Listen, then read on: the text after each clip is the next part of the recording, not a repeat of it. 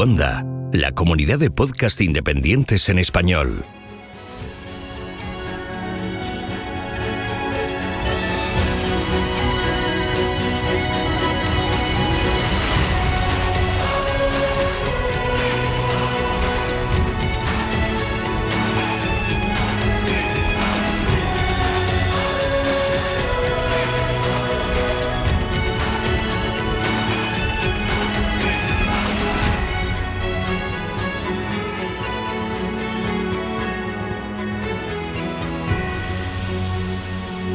Bienvenido a GeoCastaway.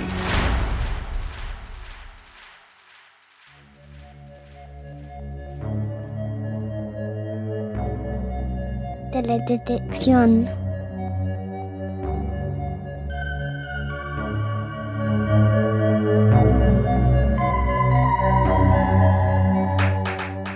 Imagina tener un instrumento que te permita ver la superficie del planeta a través de nubes, lluvia u otras alteraciones atmosféricas como el humo de los incendios, y que no funcione únicamente de día, sino que por la noche tenga exactamente la misma efectividad. Ese instrumento existe y si has escuchado la anterior entrega, sabes que estoy hablando del radar. Mi nombre es Jorge Ginés y soy un geólogo estructural.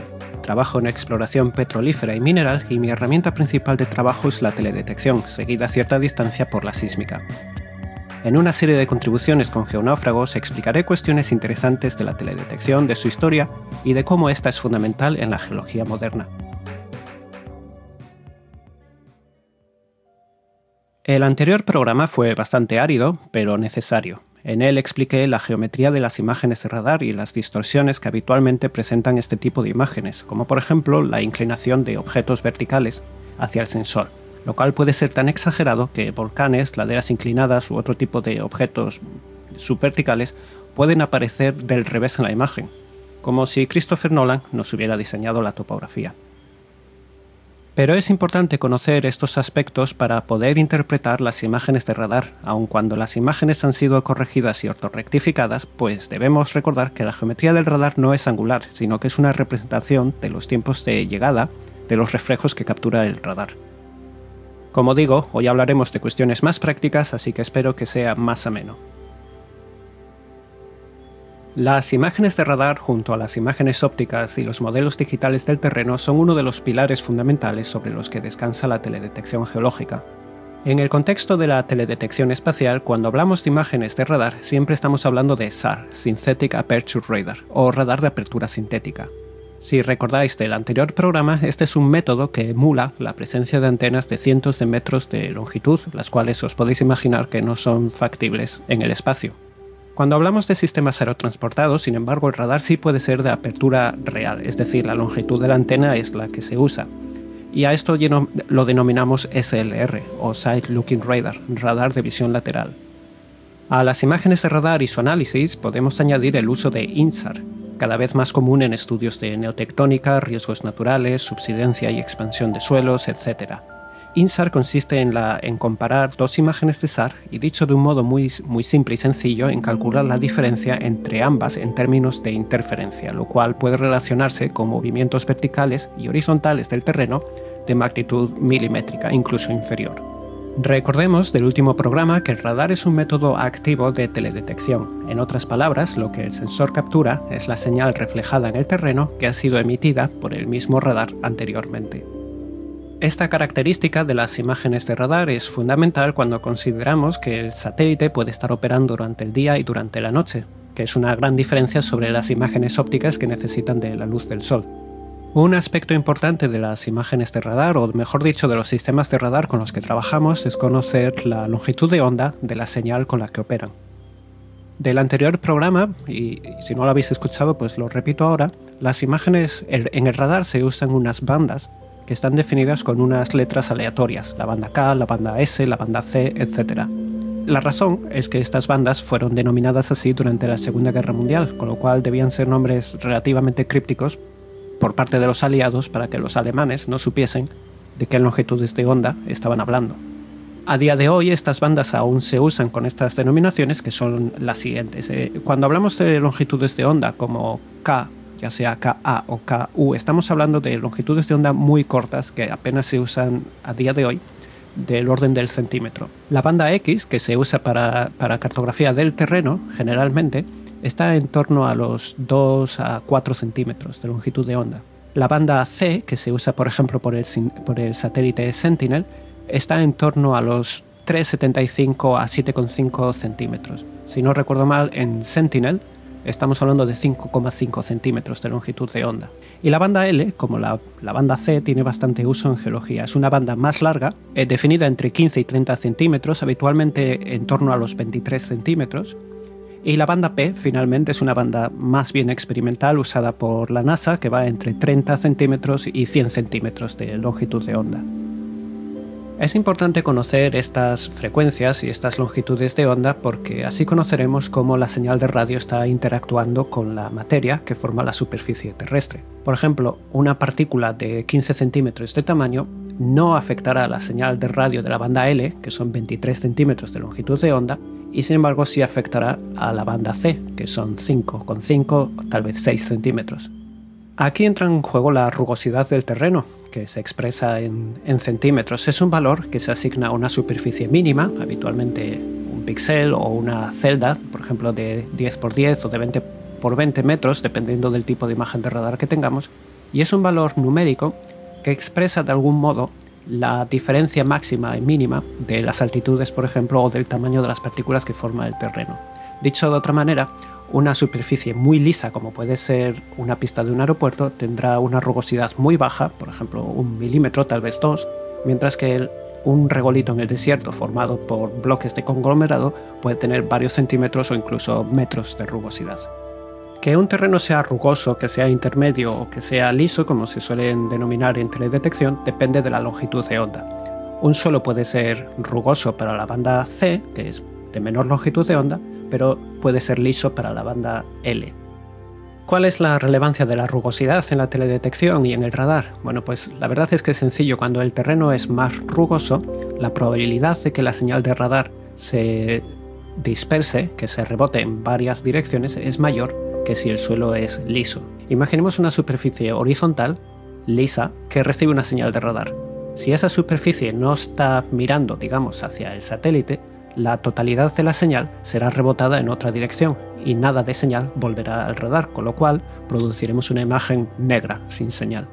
Si el suelo es rugoso, se producirá una mayor dispersión y mayor cantidad de señal podrá retornar al radar, con lo cual veremos una superficie probablemente gris. Si observamos el mismo terreno con dos imágenes de satélite, cada una con un con una longitud de onda, por ejemplo, de banda C 5 centímetros o de banda L 23 centímetros, lo que veremos es que habrá zonas que en una imagen aparecerán más grises, en la otra imagen aparecerán más oscuras. Y esto es simplemente porque la rugosidad del terreno, para una de las bandas podemos decir que es muy rugosa, para otra banda, sin embargo, es lisa. Estamos hablando del mismo terreno. La rugosidad del terreno, por tanto, es uno de los parámetros de los que depende la intensidad de la imagen para un terreno dado. Pero una vez más, esto depende de la longitud de onda que estemos usando. Con lo cual, siempre aparecerá zonas que aparecerán más oscuras en la banda L, por ejemplo, y aparecerán más claras en la banda C. La elección de una banda o de otra depende del tipo de trabajo que estemos realizando. Habitualmente escogemos bandas con longitud de onda más larga cuando queremos mayor penetración en el terreno, y bandas de longitud más cortas cuando lo que nos interesa es realmente lo que está en la superficie, como pueden ser, por ejemplo, distintos tipos de suelo o de depósitos aluviales o en el desierto distintos tipos de arena. Una aplicación directa de este concepto que es bastante sencilla de imaginar es la detección de manchas de crudo en la superficie del océano.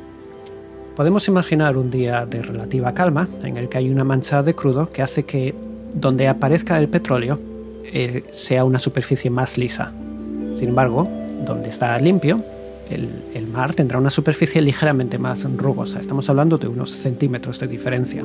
Cuando el satélite captura la imagen, lo que sucede es que la señal de radar que emite el satélite, al llegar a la mancha de crudo, rebota en su totalidad en el sentido contrario, con lo cual no hay retorno y aparece como algo negro. La zona más rugosa que rodea la mancha de crudo aparecerá como algo gris porque se produce mayor dispersión y por lo tanto el sensor detectará parte de esa, de esa señal.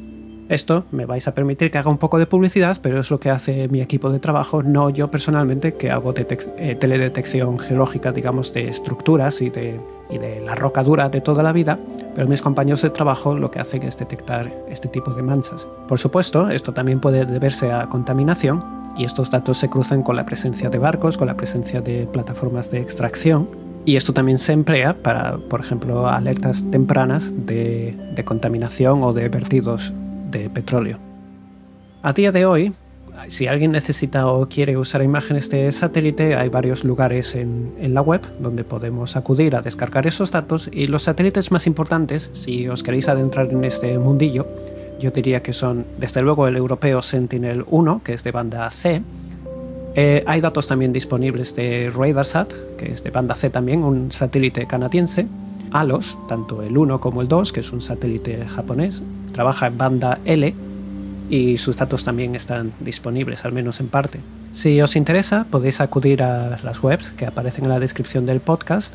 También podéis acudir a mi página web donde las, recopilaré, que es eh, jorgegines.com, gines con, con G, y allí os indicaré dónde obtener estos datos. Una web que creo que es fundamental para adentrarse en la teledetección de radar es EO Browser o EO Browser, EO es por Earth Observation, donde podéis consultar datos de Sentinel-1. La ventaja de esta web es que no solo podéis descargar la imagen, pero en el mismo navegador podéis manipular la imagen, podéis cambiar su contraste, podéis, podéis hacer prácticamente lo que queráis.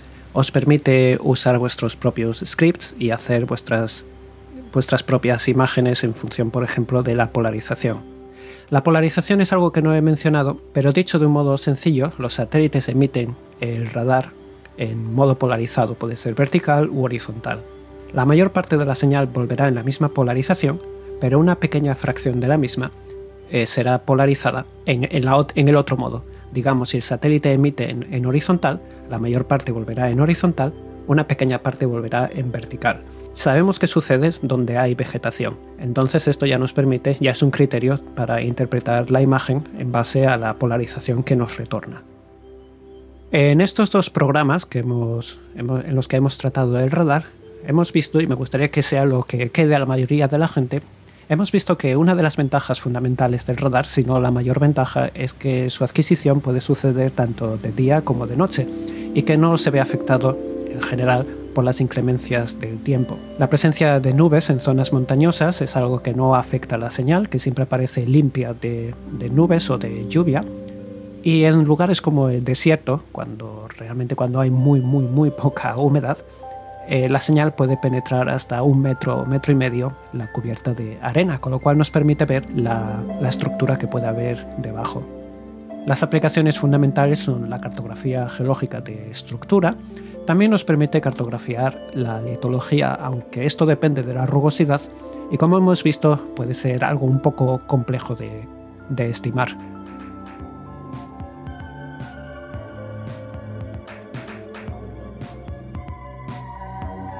y animándoos a todos a que uséis las webs que aparecerán en las descripciones, me despido hasta un próximo programa. Muchas gracias por escuchar y si tenéis cualquier tipo de duda, buscadme en mi web o, en redes sociales donde soy Lithospheric y allí os atenderé. Hasta pronto.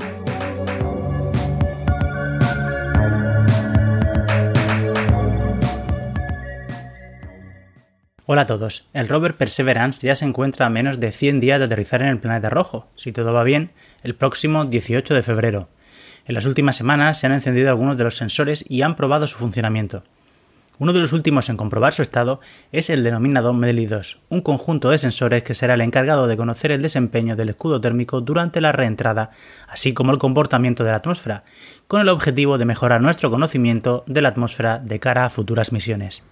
Sin salir de Marte, por primera vez se ha usado una inteligencia artificial para descubrir nuevos cráteres de tamaño pequeño, de alrededor de unos 4 metros de diámetro. Cada día llegan numerosas imágenes de alta resolución del planeta Marte y los científicos dedican muchas horas a estudiarlas en detalle. La inteligencia artificial permite detectar cambios de una manera rápida, permitiendo a los científicos realizar más descubrimientos y, si es necesario, tomar imágenes de una zona con mayor resolución para estudiar estos cambios. Alejándonos un poco más, la Siri Rex completó con éxito la toma de muestras del asteroide Bennu a finales de octubre. Entre sus objetivos tenía capturar entre 60 gramos y 2 kilos de rocas y polvo del asteroide, que llegarán a nuestro planeta, si todo va bien, en septiembre del año 2023. Todavía no sabemos la cantidad que ha recogido, aunque se sabe que supera con creces los 60 gramos y ya ha sido almacenada para su viaje a la Tierra. No podíamos dejar de comentar el descubrimiento más importante de los últimos meses, y es el hallazgo de pequeñas cantidades de agua en el suelo de la Luna, algo relativamente inesperado, ya que debido a la ausencia de atmósfera en la Luna y a la baja gravedad no debería encontrarse ahí. Pues bien, la superficie de la Luna está siendo continuamente bombardeada por micrometeoritos. Algunos de estos pueden tener agua entre sus elementos volátiles y podrían depositarla durante el impacto. Para quedarse este agua, las moléculas tendrían que ocultarse a la sombra bajo granos de polvo, evitando su evaporación al espacio. Otra manera relacionada directamente con los micrometeoritos es que debido a la gran cantidad de calor que se genera durante el impacto, se formen vidrios por la fusión donde puedan quedarse encerradas estas moléculas. Un tercer mecanismo algo más complejo y que se ha propuesto es que una serie de reacciones del viento solar con el regolito, más el calor generado por los impactos de los micrometeoritos, podrían ser también capaces de generar moléculas de agua. Cuando hablamos de agua en la Luna, tenemos que imaginarnos cantidades muy pequeñas. No hay charcos, no hay lagos, hay moléculas sueltas. Para sacar una lata como la de refresco que podemos encontrar habitualmente en el supermercado, tendríamos que procesar un metro cúbico de regolito lunar. Aunque no nos pueda parecer una cantidad realmente significativa, podría ayudar en el futuro a extraer el agua necesaria para futuros asentamientos o incluso para fabricar el combustible de emisiones que despegarán desde la Luna o que simplemente pararán para repostar, ayudando de una manera fundamental al desarrollo de las bases permanentes en la Luna. Esto es todo, un saludo.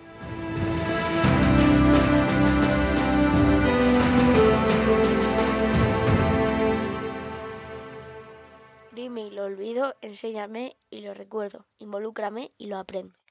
Hola, geonáufragos. Somos Germán y Mario, bienvenidos en Geopeques. En este mes eh, vamos a hablar de los recursos energéticos, del aprovechamiento de las materias primas o los procesos naturales para conseguir energía. ¿eh? Porque ¿qué haríamos sin energía? Estaríamos perdidísimos, ya que nuestra actividad requiere a cada segundo de cantidades ingentes de energía, Es algo indispensable para nuestro, para nuestro vivir, ya que utilizamos la energía pues, en todos los sectores, ¿no? Agricultura, en los procesos industriales, en los transportes, en nuestras casas, en nuestras actividades recreativas, bueno, en cualquier sitio. Y además, la energía es un factor geopolítico y geoeconómico eh, que protagoniza o es muy importante en las relaciones entre los diferentes países, ¿vale? Pues bueno, vamos a hablar un poquito de ello en este, en este mensual de Ingepeques. Los recursos suelen dividirse en dos amplias categorías, renovable y no renovable. Los recursos renovables pueden volver a recuperarse en tiempos relativamente cortos, de meses, años o decenios. Por ejemplo, un bosque por el contrario, los recursos no renovables siguen formándose en la Tierra, pues los procesos que los crean son tan lentos que se tarda millones de años en acumular depósitos significativos. En lo que se refiere al ser humano, la Tierra contiene cantidades fijas de esas sustancias. Cuando se hayan extraído los suministros actuales de la Tierra, no habrá más. Bueno, pues los principales recursos que utilizamos eh, para generar energía, que son el carbón, el petróleo y el gas natural, son eh, recursos no renovables. Por otro lado, la energía solar, la eólica o la geotérmica son recursos renovables. Vamos a hablar un poquito de, ellos a continuación. El carbón es el resultado final de una serie de transformaciones sobre restos vegetales acumulados en lugares pantanosos, lagunas y deltas fluviales. Existen cuatro tipos de carbones diferentes. De mayor a menor potencia calorífica son antracita, hulla, lignito y turba. La formación del petróleo es compleja. Empieza con la acumulación de sedimentos ricos en restos de, de organismos vegetales y animales que vivían en los mares, las lagunas, las desembocaduras de los ríos y en las cercanías del, del mar. Estas acumulaciones deben aparecer allí donde la actividad biológica es elevada. Al aumentar el enterramiento a lo largo de millones de años, las reacciones químicas transforman gradualmente parte de la materia orgánica original en los hidrocarburos líquido. Otra fuente de energía es la nuclear, que usa combustibles que proceden de materiales radiactivos que liberan energía en un proceso denominado fisión nuclear. Uno de estos materiales que sirven como combustible es el uranio, que se encuentra en ciertos minerales como la uraninita o la pechblenda.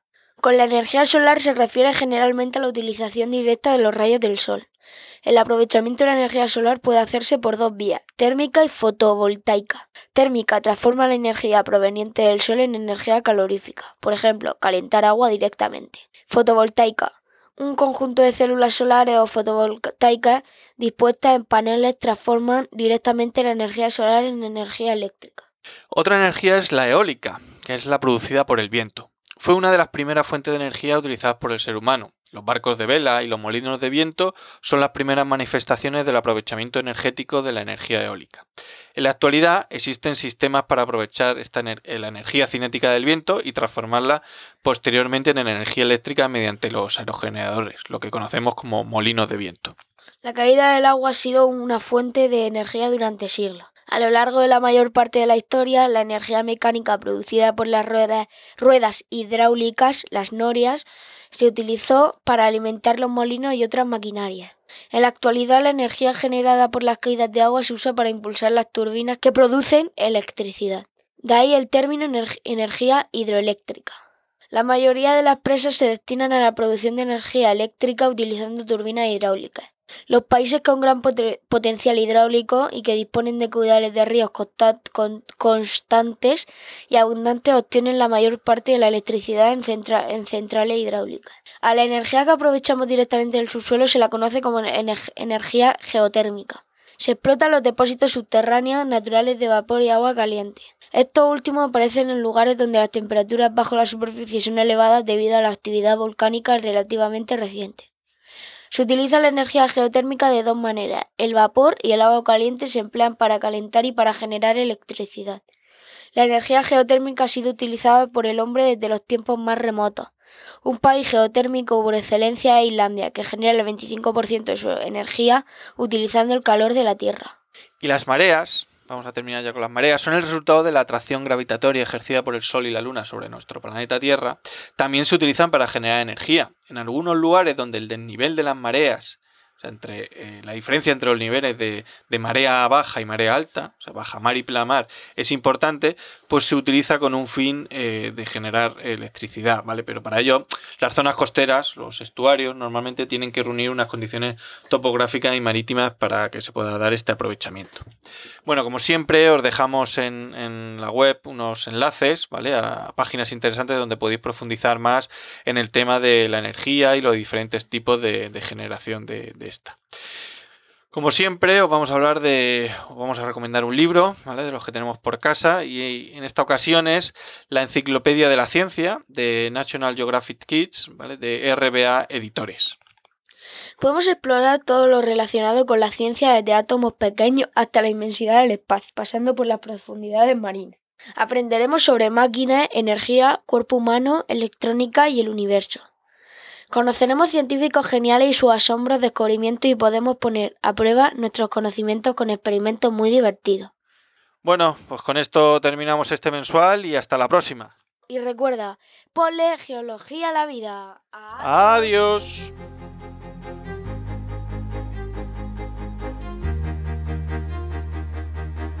Envíanos tus comentarios, preguntas o sugerencias a geocastaway.gmail.com puedes escribirnos en nuestra web geocastaway.com.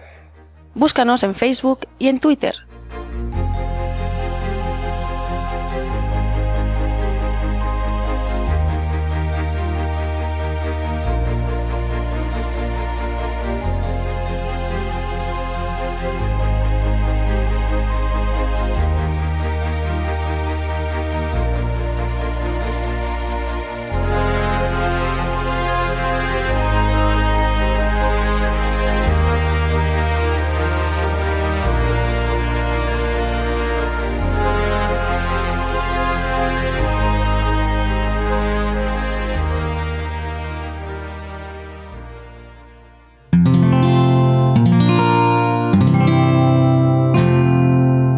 Escuchar más capítulos de este podcast y de todos los que pertenecen a la comunidad Cuonda en cuonda.com.